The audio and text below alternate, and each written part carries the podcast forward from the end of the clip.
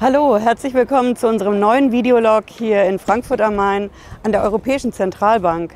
Ich stehe hier vor den Freizeit- und Sportanlagen, die direkt an der EZB am Osthafenplatz neu aufgebaut worden sind und die kommen super an. Alle haben Spaß und bewegen sich.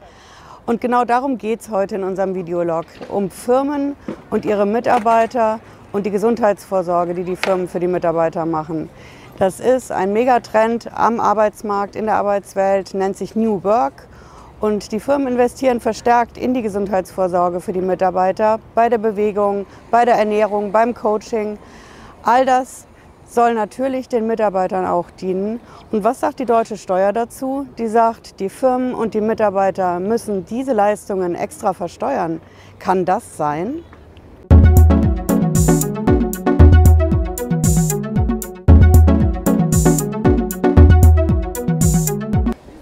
Hallo, ich bin Patricia Lederer. Ich bin Rechtsanwältin in der Frankfurter Steuerrechtskanzlei Lederer Law. Und ich berichte heute konkret zum Thema Mitarbeiter in den Firmen und Gesundheitsvorsorge. Ich stehe hier in Frankfurt am Main an der EZB in unseren Freizeitanlagen, die hier super ankommen. Die Leute schnappen frische Luft, lassen Drachen steigen, skaten und so weiter. Das heißt, Bewegung ist in unserer digitalen Zeit ein ganz wichtiges Thema. Und das ist natürlich auch ein Thema, was viele Firmen mittlerweile erkennen. Das ist dieser super Trend in der Arbeitswelt, der sich New Work nennt. Und die Firmen gehen das auf ganz unterschiedliche Art und Weise an. Die versuchen zum Beispiel, das sitzende Arbeiten auszugleichen. Die Leute sitzen den ganzen Tag am Schreibtisch, müssen noch nicht mal mehr eine Akte holen zum Beispiel. Bei uns haben wir das in der Firma. Alles läuft total digital. Das heißt, ich sitze mal locker meine gesamte Arbeitszeit am Schreibtisch, auf dem ergonomischen Stuhl. Das reicht aber nicht, das muss man ausgleichen. Andere Firmen gehen es an, zum Beispiel in der Handwerksbranche, die körperintensiv ist, die auf den Rücken geht, die auf die Beine geht. In den stehenden Betrieben, zum Beispiel Gaststätten, Friseurbetriebe, auch da ist Gesundheitsvorsorge angesagt. In der Taxibranche zum Beispiel genau dasselbe Thema. Die Leute sitzen den ganzen Tag. Das heißt, es geht um die klassischen Gesundheitsthemen, die wir in Deutschland haben. In erster Linie natürlich der Rücken, aber auch viele andere Themen. Und deswegen gehen die Firmen das verstärkt an, um natürlich die Leistungsbereitschaft der Mitarbeiter zu erhöhen, ein gutes Klima in der Firma zu haben und einfach mit gesunden Menschen den Job zu machen. Ja, und die Firmen gehen das auf ganz unterschiedliche Weise an.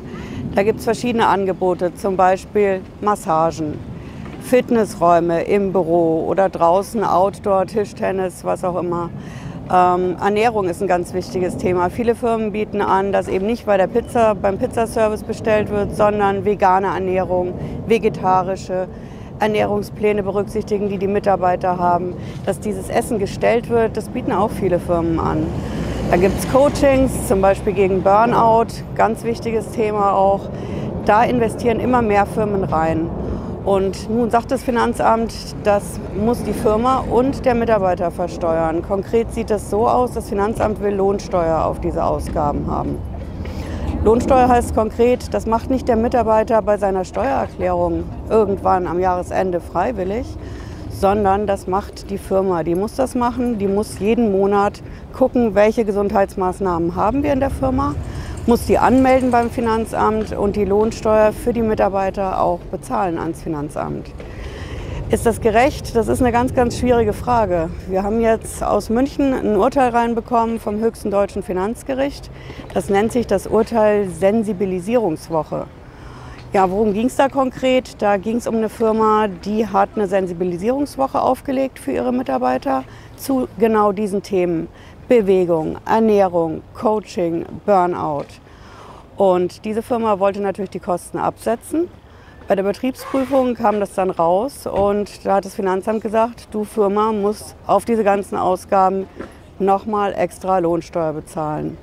Das verteuert das Ganze natürlich extrem. Die hatten da für jeden Mitarbeiter 1000 Euro kalkuliert für so eine Sensibilisierungswoche. Dann müssen die nochmal einen durchschnittlichen Steuersatz von etwa 30 Prozent draufhauen, plus minus. Die Sozialversicherung will dann auch noch was davon haben. Das heißt, die Maßnahme zur Gesundheitsförderung wird dann richtig teuer, wenn die Steuer da auch noch draufkommt. Und das mag natürlich dann ein paar Firmen zurückhalten, äh, ob sie das wirklich machen sollen. Ähm, der Bundesfinanzhof hat ein paar Kriterien aufgestellt, wie man es mit der Steuer doch hinkriegen kann. Der hat konkret gesagt, die Mitarbeiter müssen dazu gezwungen werden. Denn in dem Fall, der da entschieden worden ist, war das natürlich freiwillig. Aber wenn das Pflicht ist für alle Mitarbeiter, dann kann das schon anders ausschauen. Und ganz wichtig, das muss als Arbeitszeit zählen. Das hören natürlich die Firmen und die Chefs nicht gerne. Aber nur dann wird das ein ernst gemeintes Angebot sein zur Gesundheitsvorsorge, wenn nämlich die Zeit in der Therapie, beim Coaching, auf dem Fitnessplatz, wo auch immer, als Arbeitszeit angerechnet wird und man da nicht zum Beispiel sein Zeitguthaben für verwenden muss.